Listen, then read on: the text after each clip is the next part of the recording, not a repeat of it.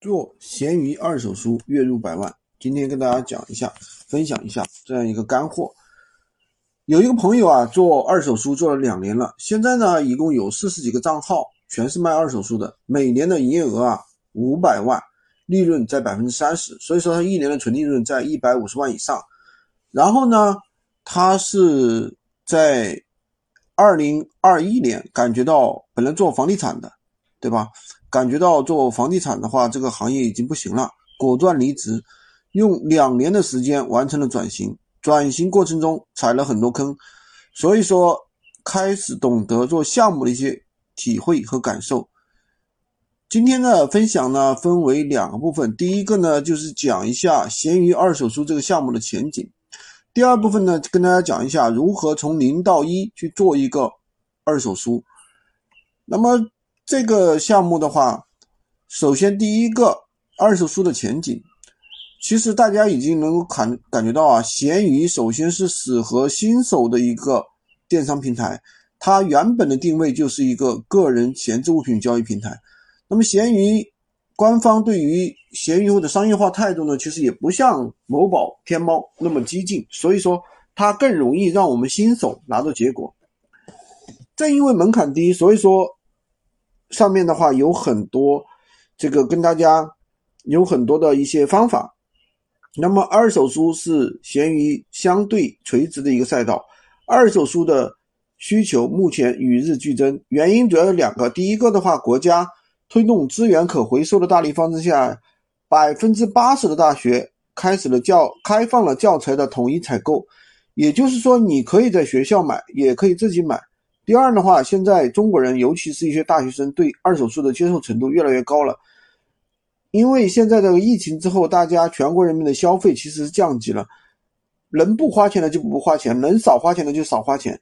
所以说，二手市场的进一步发展，所以二手书现在是大家可以深耕的一个赛道，持续性比较强。二手书相对于其他传统的每天闲鱼选品的玩法。最大的优势和区别在什么呢？有一个二手出版物的许可证，那这样一个门槛，什么项目都会比较卷，因为这个信息爆炸的时代。然后呢，信息的流通成本其实很低，有一个门槛会好很多。所以呢，这就是办一个证，你办证的话，已经属于百分之九十以上的人了。其实实际上优于百分之九十以上的人。市面上还是有很多人会舍不得去办这个证，所以大家去办证的时候不要去妥协。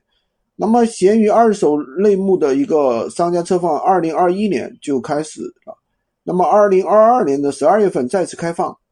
那么，那么它相对于其他类目来说，那个肯定没那么拥挤，对吧？毕竟才开放六个月。那相对于其他类目来说，二手书选品的要求其实会比较低。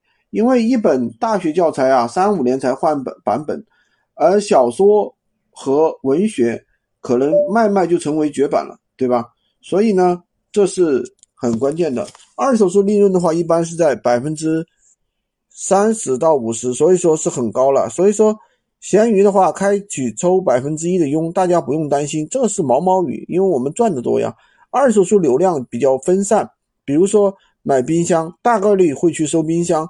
那么去筛选二手书的话，大家一般不会去二手书，而是具体搜书的名字，因为书的名字太多了，对吧？那很多人甚至会直接搜这本书的 ISBN 的一个编码，对吧？所以这样的话，那么它的这个我们的这个流量就会比较分散，对吧？不会那么集中。那么我们实操的结果呢？一些比较热销的书有什么呢？